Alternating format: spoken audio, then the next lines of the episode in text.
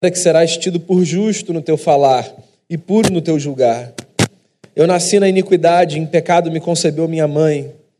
Eis que te comprases na verdade, no íntimo e no recôndito me fazes conhecer a sabedoria. Purifica-me com sopo e ficarei limpo, lava-me e ficarei mais alvo que a neve. Faze-me ouvir júbilo e alegria, para que exultem os ossos que esmagaste. Esconde o rosto dos meus pecados e apaga todas as minhas iniquidades Cria em mim, ó Deus, um coração puro e renova dentro de mim um espírito inabalável. Não me repulses da tua presença, nem me retires o teu Santo Espírito. Restitui-me a alegria da tua salvação e sustenta-me com o espírito voluntário. Então ensinarei aos transgressores os teus caminhos e os pecadores se converterão a ti. Livra-me dos crimes de sangue, ó Deus, Deus da minha salvação, e a minha língua exaltará a tua justiça. Abre, Senhor, os meus lábios e a minha boca manifestará os teus louvores, pois não te comprases em sacrifícios, do contrário eu te daria, e não te agradas de holocaustos. Sacrifícios agradáveis a Deus são o espírito quebrantado, coração compungido e contrito, não o desprezarás, ó Deus. Faze bem a Sião, segundo a tua boa vontade, edifica os muros de Jerusalém. Então te agradarás dos sacrifícios de justiça dos holocaustos e das ofertas queimadas, e sobre o teu altar se oferecerão novilhos. Pai, que a tua palavra nos ilumine a mente e o coração, e que a gente cresça diante de ti, segundo a estatura de Jesus Cristo, nosso Senhor. No nome de quem eu oro agradecido. Amém. É possível que você saiba disso. As nossas reações nos denunciam mais do que as nossas ações. As nossas ações, via de regra, são calculadas, pensadas, medidas. Em tese, a gente para para pensar no que a gente vai fazer, dependendo do contexto, da circunstância, de quem esteja. Agora, as nossas reações, elas costumam ser impulsivas, instintivas. O que faz com que nós sejamos denunciados lá no íntimo, muito mais a partir delas do que das nossas ações. Aqui a gente está diante de um texto conhecido, belo, que nos mostra a consequência de um homem que reagiu de maneira impulsiva diante de uma cena que viu e que desestabilizou a sua alma. Esse salmo é uma canção de Davi. Os salmos são canções do coração, orações feitas por homens e mulheres que desejavam registrar para a história as suas experiências com Deus, fossem elas boas ou ruins, experiências de alegria ou de angústia. Esses homens registravam as suas experiências com o Eterno, acreditando na possibilidade de que as suas orações cantadas ou as suas canções oradas pudessem ser instrumento de bênção na vida de terceiros. E eles partilhavam as suas orações. Algumas dessas orações eram cantadas, por exemplo, pelo povo enquanto eles marchavam para o templo. Outras eram recitadas nos ajuntamentos da comunidade dos discípulos do Altíssimo. E aqui está um salmo que foi composto por um homem que, se você conhece um pouco da sua história, sabe, recebeu o nobre título de o homem segundo o coração de Deus.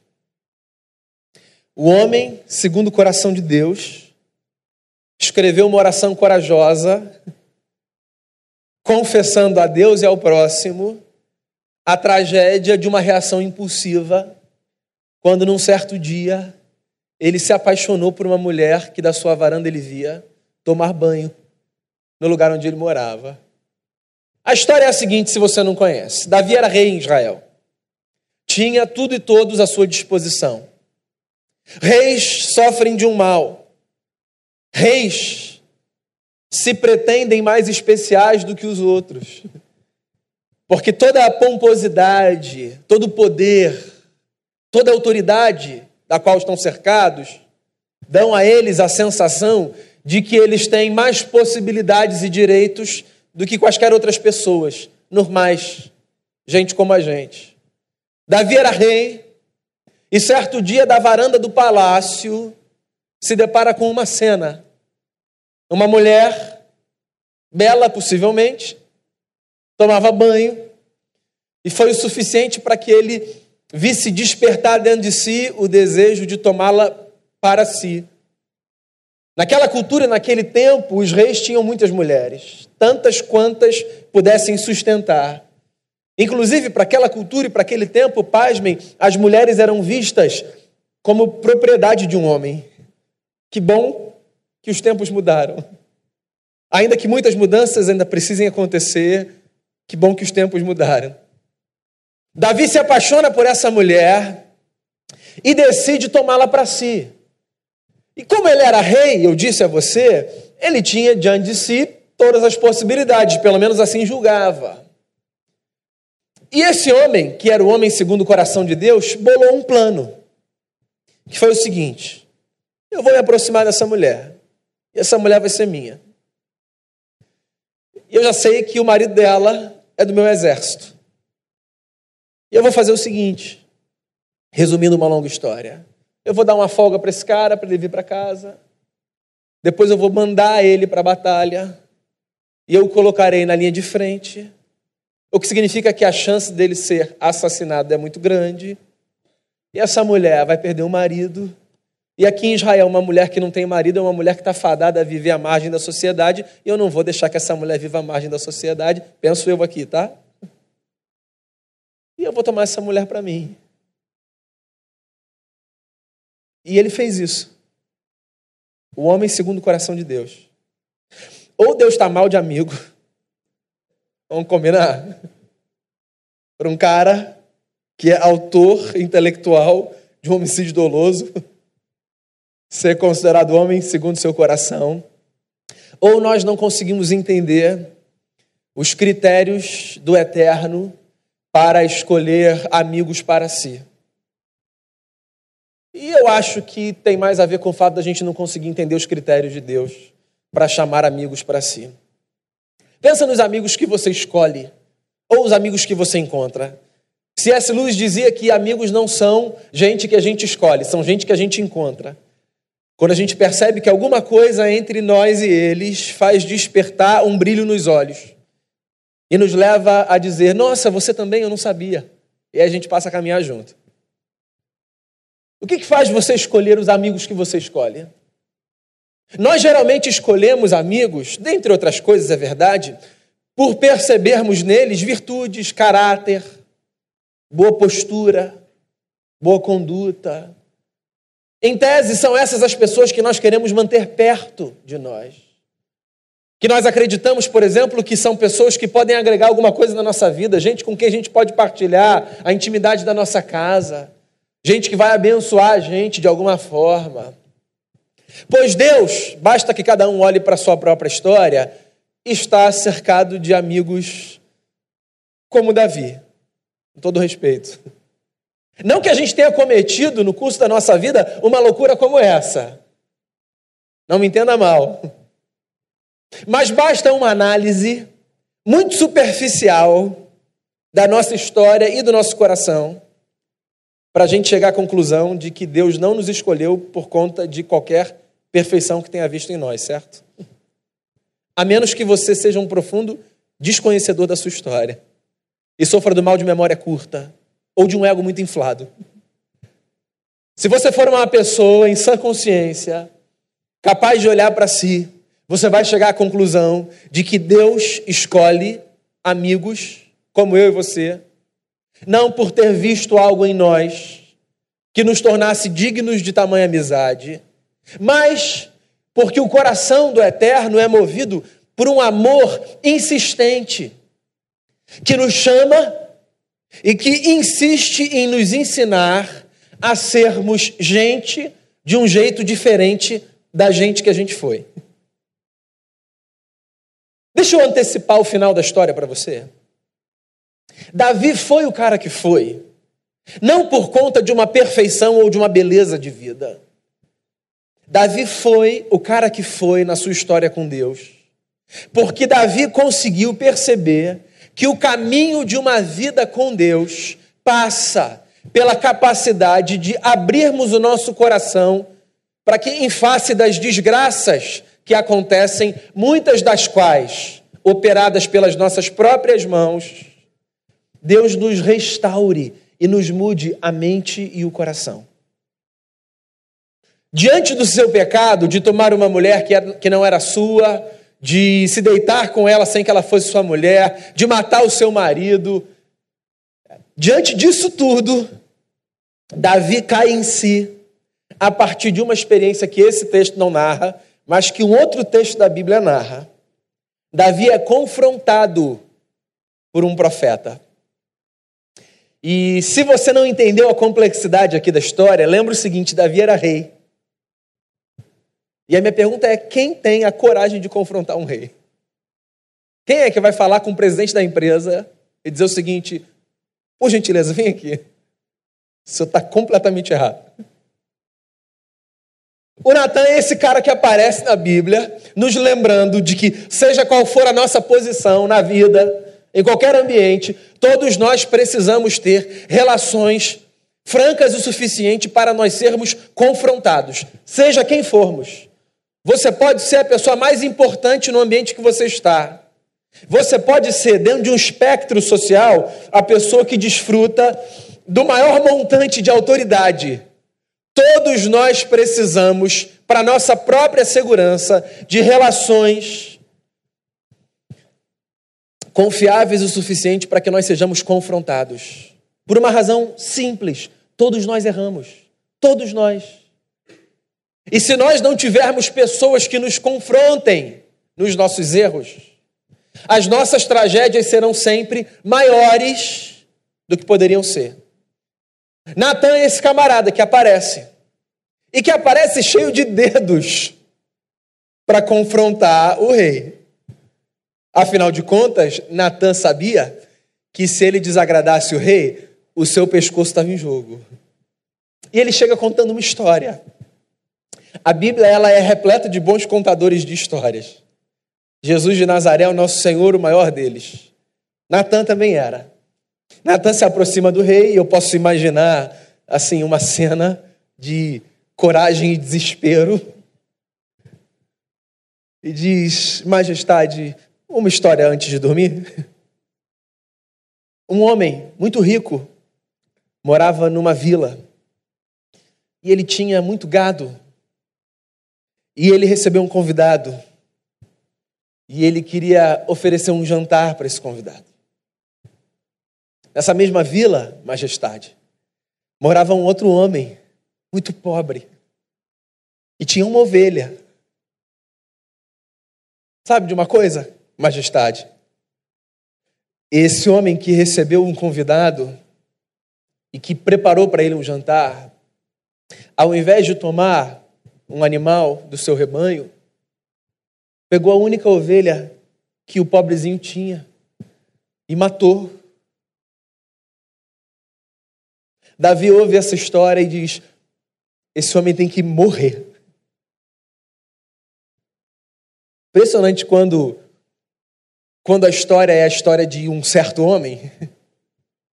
Fica muito mais fácil a gente estabelecer juízo, né? E é nessa hora que a gente vê que o Natan era um cara assim, de coragem. Porque ele podia ter ido embora e ter falado assim: ó, o próximo vai dizer para o senhor quem é esse homem. Minha hora chegou, é o próximo profeta. Já não sou mais eu, meu turno acabou. Ele diz: Pois esse homem é o Senhor. Foi isso que o Senhor fez. O Senhor destruiu a vida de uma mulher, matando seu marido, por causa de uma cobiça no coração. E aí, Davi, um homem segundo o coração de Deus, é tomado de um senso de pecado tão grande pelo que ele tinha cometido, e ele escreve essa canção. E essa canção é uma, é uma canção linda, e ela também funciona como uma espécie de roteiro para a minha vida e para a sua vida, sempre que a gente percebe que a gente pecou contra Deus ou contra o próximo. Na verdade, sempre que a gente peca contra o próximo, a gente peca contra Deus também. E por que, que essa oração funciona como uma espécie de roteiro? Porque se você olhar o Salmo 51, você vai perceber alguns passos. Por exemplo, Davi começa a oração pedindo para que Deus tenha compaixão dele. Então ele começa dizendo assim, ó, compadece-te de mim, ó Deus. Eu acho que esse é o primeiro passo que a gente precisa dar quando o nosso coração é tomado por esse arrependimento diante de algo que a gente fez ou que a gente deixou de fazer e a gente teve a consciência de que aquilo era um erro. Um pedido para que Deus tenha compaixão de nós. E o pedido para compaixão, ele é necessário porque ele não dá espaço para a palavra de justificação do erro, que é uma coisa muito comum. Então, diante do erro, é muito comum a gente se aproximar do outro contra quem a gente erra e tentar justificar o nosso erro assim com alguma explicação que às vezes até é robusta, né, cheia de sentido e tal. Mas se você já viveu um pouquinho, você já deve ter percebido que qualquer tentativa de justificar um erro só torna a situação mais complexa e mais agravante para você, certo? Porque olha só, erros não foram feitos para serem justificados. Como se a justificativa dos erros colocasse para escanteio é, tudo aquilo que ele provocou. Erros existem por causa de um problema com o qual nós lidamos, que é o problema da maldade e do pecado, e eles precisam ser confessados. O início da reparação de um pecado cometido contra quem quer que seja, ou se você não for uma pessoa religiosa e não quiser usar a palavra pecado, você pode escolher outra, maldade, uma falha, você usa a palavra que você quiser, o fenômeno é o mesmo. Erros precisam ser reparados a partir de um caminho. O caminho da súplica pela compaixão. O que é um caminho muito difícil de ser percorrido, porque é um caminho que faz a gente ter que passar por cima do orgulho que a gente carrega pelo lado de dentro. Então, viver, meus amigos, em relacionamento significa, um, estar exposto sempre a um erro cometido ou por você ou pelo outro, e dois, ter de encarar o fato de que, para que as nossas histórias funcionem, nós precisamos passar por cima do que o C.S. Lewis chamaria no livro Cristianismo Puro e Simples de o grande pecado, que é o orgulho. Compadece de mim. Tenha piedade de mim. Me perdoe. É um exercício que a gente precisa fazer, sem tentar trazer a reboque, mas você sabe que eu fiz isso por quê? Compadece-te de mim, ó Deus. Davi clama por compaixão. Porque é isso que a gente faz quando a gente erra. E ele vai além, ele diz assim: Deus me lava e me purifica completamente. Você sabe por que, que o Davi fala isso? Porque o Davi, ele é um sujeito que tem consciência da gravidade do pecado. É, eu acho que a banalização da vida tem a ver com a relativização de um conceito bíblico que jamais deveria ser relativizado na nossa experiência, que é o conceito do pecado. Essa palavra é uma palavra demodê, é uma palavra cafona, é uma palavra é, rejeitada por muitas pessoas, porque essa palavra não dá para a gente é, a sensação de que a gente pode fazer qualquer coisa em qualquer ambiente, com qualquer pessoa e de qualquer natureza. A palavra pecado, ela traz consigo a lembrança de que existem coisas que não são agradáveis aos olhos do Criador. Existem condutas que são reprovadas. Existem escolhas que são equivocadas. Então, quando eu me permito sublimar a densidade da palavra pecado, você sabe o que acontece? Eu banalizo a sacralidade da vida. Porque se as coisas são muito simples, se nada é muito grave, então não tem problema eu fazer o que eu quiser. E é essa consciência que eu preciso ter de que existem coisas que maculam não apenas a minha vida pelo lado de fora, maculam a minha vida por dentro. Existem escolhas que são muito vergonhosas, não só por uma questão de status, não só por uma questão de reputação, mas porque elas provocam uma desarmonia na alma. É verdade ou não é? Olha só, tem coisa que a gente faz ou que a gente pensa em fazer e que antes que a gente faça, só porque a gente pensou em fazer, aquilo já desestabiliza a gente por dentro numa medida que a gente não consegue imaginar. Mas é por quê? É porque a gente tem consciência de que existem algumas coisas que afrontam profundamente o nosso Criador. E é exatamente essa gravidade que a gente precisa trazer sempre que a gente tiver em mente o fato de que existem escolhas assim que não são bacanas aos olhos de Deus. Então Davi escreve essa canção e ele diz assim: Eu estou perdido, eu estou imundo. Me purifica, Deus, porque a minha história é uma sujeira. Um pregador do século passado chamado Martin Lloyd Jones, ele chamava isso de a terrível pecaminosidade do pecado. Ou seja, eu preciso ter noção de que o pecado não é uma sujeirinha, sabe? O pecado é um obstáculo para a boa vida. O pecado é essa experiência de desajuste que faz com que eu não consiga dormir bem, porque eu fico me lembrando de que aquele erro é um obstáculo para a boa vida, para a boa consciência. Meu amigo, Deus te fez de tal forma que existe uma instância dentro de você chamada consciência que, lamento, é uma bomba, é uma bomba. A nossa consciência, ela nos acusa. Então você pode ter, por exemplo, feito alguma coisa que não tenha sido de conhecimento público, você pode ter feito alguma coisa errada que tenha sido vista só por você. Se bem que hoje em dia não dá mais, esquece isso, né? Está todo mundo vendo tudo o tempo todo. Fim de que você está ainda no século 20, sei lá. Que ainda havia essa possibilidade de você fazer alguma coisa que era vista só por você. Ainda assim, se aquele negócio é um negócio que vai contra o que você acredita, e se a sua consciência funciona bem, tem isso também você vai se sentir desconfortável. Porque o pecado é um negócio assim desagradável. Ele provocou uma ruptura na história. Moisés descreve a criação dizendo que Deus fez o mundo em harmonia, que todas as coisas estavam no seu devido lugar. E quando Moisés fala em Gênesis 3 da queda, Moisés descreve a queda como esse cenário de pós-catástrofe, sabe? Pensa naquela imagem de uma cidade que foi destruída por um terremoto ou por uma tsunami. Então, Moisés descreve o mundo pós-queda dessa forma. E olha só, essa percepção externa, ela deve funcionar para a gente se dar conta do que aconteceu do lado de dentro, certo? Do lado de dentro está tudo bagunçado.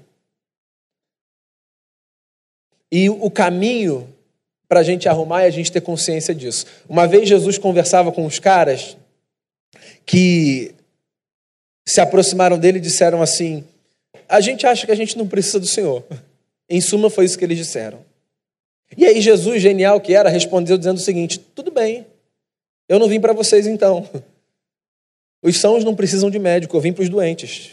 Você pode seguir a vida. Se essa história tivesse acontecido no século 21 e alguém tivesse feito um videozinho e aparecer aquele óculosinho descendo Jesus aqui, ó. É isso. Você acha que a sua vida está ajustada? Tudo no lugar? Se você não consegue perceber a gravidade dos erros que te desestabilizam por dentro e que te dão essa sensação de que você pecou contra Deus, então ok. O evangelho não é para você. Agora, se você quiser fazer uma análise profunda da vida, e chegar à conclusão de que tem coisa fora do lugar, então eu estou apresentando um caminho para você.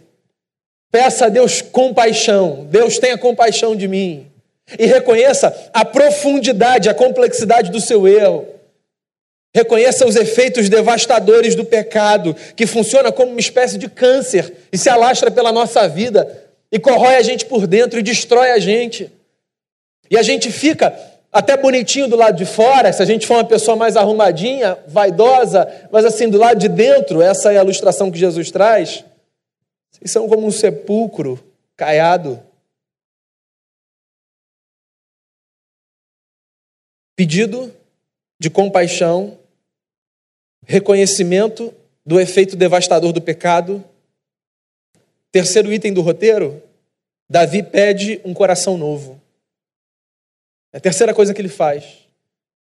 Ele pede clemência, ele diz: Eu sei o que eu fiz. E aí ele fala: Me dá um coração novo. Os poetas têm essa capacidade, né? De sintetizar em palavras belas desejos e anseios que quem não tem essa veia artística não consegue sintetizar. Me dá um coração novo. O que, esse cara está pedindo? O coração para um judeu era o centro da vida, muito mais do que um órgão vital, era o centro da vida. Coração aparece na Bíblia, no Antigo Testamento, como um sinônimo de homem interior. Quando Davi pede um coração novo, o que ele está dizendo para Deus é: me dá a possibilidade de ser refeito na minha história. Tem como o Senhor me fazer de novo? Eu posso começar de novo? O Senhor me dá essa chance? Sabe quando a gente erra contra alguém, a gente tem consciência de que a gente errou? E a gente fala assim: você me dá mais uma chance? Por favor, deixa eu tentar de novo.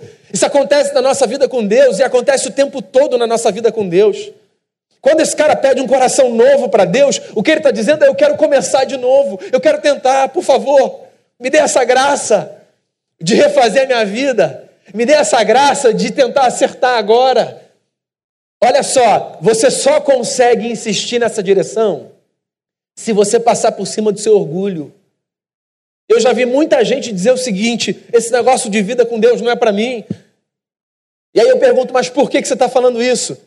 E a pessoa responde dizendo assim: não, porque eu já tentei, já falei, já tentei, já falei, já tentei, já falei, agora eu não tenho mais coragem de tentar de novo. Calma aí, Deus não tem essa crise, não. A gente vai falhar a vida toda. A questão não é quantas vezes a gente falha. A questão é se a gente está conseguindo entender que o caminho para a gente refazer a vida e começar de novo é abrir o coração em genuíno arrependimento para que Deus opere em nós e nos faça abandonar o que na nossa história precisa ser abandonado. Então peça a Deus um novo coração. Peça a Deus a possibilidade de recomeçar a sua história. Diante de cada erro, diante de cada pecado, diante de cada falha que você cometer, de verdade, do fundo da sua alma, olhe para o Altíssimo e diga: Posso?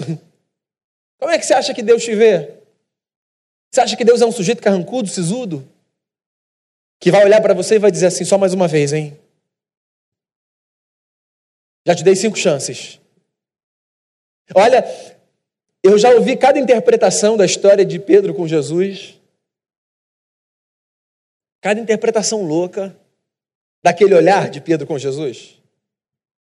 Você sabe que a interpretação mais comum que eu ouço daquela história de Pedro com Jesus, depois que Pedro nega Jesus, antes do galo, lembra disso? Três vezes, porque Jesus tinha falado que ele ia fazer, e o que, que ele disse? Não, não, não. Eu estou com o senhor até o fim, fechamento aqui, ó. Eu, o Senhor, depois que Pedro nega pela terceira vez, o Evangelho fala que o seu olhar se cruza com o olhar de Jesus. Você sabe que tem gente que pensa que esse olhar de Jesus foi do tipo: Eu te falei, Pedro. Combina com Jesus, eu te falei, Pedro. Então, o olhar de Jesus é assim: ó, vamos caminhar, Pedro, eu te amo, cara. Eu te amo. Um olhar, eu te falei, jogaria Pedro no chão, destruiria a sua vida. Quando a gente fere quem a gente ama, a última coisa que a gente quer é um olhar acusador daquele a quem a gente feriu. A gente até abaixa o olho de vergonha. Você sabe de um negócio? Você não precisa baixar o olho diante de Deus. Porque quando você olha nos olhos do eterno, você encontra amor, ternura e graça para que a sua vida seja refeita. Deus te olha nos olhos, não para te jogar no chão, mas para te dar um novo coração e te possibilitar recomeçar, porque Deus é desses, Deus ama, e ama insistentemente, e ama até o fim, e nada vai separar a gente desse amor. Tenha compaixão de mim, eu conheço a gravidade do meu pecado. Me dá um coração novo. E me dê uma graça. Me deixa testemunhar. Ele termina a sua oração dizendo: O povo ainda vai saber do que o Senhor fez comigo nessa história. É, meu amigo. Porque no mundo onde as pessoas estão engajadas na tarefa de destruir as outras, receber a notícia de que existe um Deus que nos refaz é o que essa humanidade mais precisa ouvir. A sua vida restaurada por Deus é um testemunho. Pois é, a sua história refeita é um manifesto, uma proclamação. Você pensa que quando Deus restaura a sua vida diante de um pecado cometido, é só você que é beneficiado? Tem uma comunidade inteira que faz festa com você. E tem um mundo inteiro que vê no que aconteceu na sua história o poder restaurador de Jesus de Nazaré. Lembra da história do filho pródigo? Com ela eu fecho a minha fala. Quando o filho mais moço volta para casa e o pai faz um churrasco, o pai mata um bezerro. Quando o filho mais velho vai reclamar, dizendo: Eu estive aqui todos os dias, o senhor nunca matou um cabrito para mim? O filho mais velho entendeu o que estava acontecendo ali. Naquela cultura e naquele tempo, um bezerro alimentava uma comunidade inteira. O cabrito alimentava a família. Jesus conta uma história dizendo que, por causa do pecado confessado de um filho, não apenas aquela família vai fazer festa, mas a comunidade toda vai ser convidada. Porque a restauração de um pecador abençoa o coração de muito mais gente do que a gente pode imaginar. O perdão do meu pecado abençoa a vida de muita gente. O perdão do seu também. E é por isso que, entendo as nossas faltas perdoadas e a nossa vida restaurada, nós podemos e devemos proclamar a grandeza do amor de Deus. Confesse a Deus os seus pecados. Peça perdão a Ele e ao próximo. Abra espaço no coração para Deus tratar na sua vida. Peça a Ele a bênção de recomeçar. E conte por aí quem Jesus é e o que ele fez em você. Porque o bezerro que vai alimentar uma comunidade inteira dentro da sua casa, ele está lá assando para que muito mais gente do que você possa imaginar desfrute do banquete que Deus oferece para você. Vamos fazer uma oração?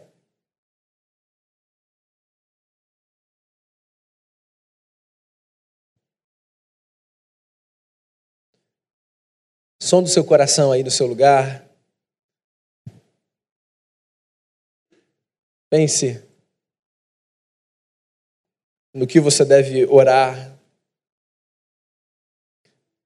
enquanto você ouve essa canção. Coloque seu coração diante do Eterno. Senhor Jesus, como é bom a gente saber que existe perdão, a gente saber que não são os nossos sacrifícios, não é o nosso esforço, não é o nosso ato de justiça própria, não são as nossas obras, não é a nossa performance religiosa. O que o Senhor não rejeita, segundo a tua palavra, é o coração contrito e quebrantado. E é isso que a gente tem para entregar para o Senhor nessa noite, o nosso coração. Que ele seja oficina do teu Espírito Santo. Que no nosso coração o Senhor trabalhe à vontade, livre, como quem refaz a história de gente como a gente. Nos livre da desgraça de nos imaginarmos sãos quando na verdade sabemos que precisamos da cura que vem das tuas mãos para nossa alma. Limpa a gente por dentro. Que a nossa vida seja leve, não por uma perfeição mentirosa, mas pelo perdão alcançado. Quando de joelhos prostrados nós nos apresentamos a Jesus, dizendo: Tenha compaixão de nós, que a leveza da nossa vida venha daí de um coração rendido aos teus pés. Que a gente leve isso para a vida, Senhor. Para os relacionamentos. Que a gente peça perdão a quem a gente tiver de pedir perdão. Que a gente perdoe quem a gente tiver de perdoar. E que a vida seja por isso tudo mais leve. É a oração que eu faço, Deus, por mim e por cada pessoa aqui. Em nome de Jesus, o nosso amado Senhor. Amém.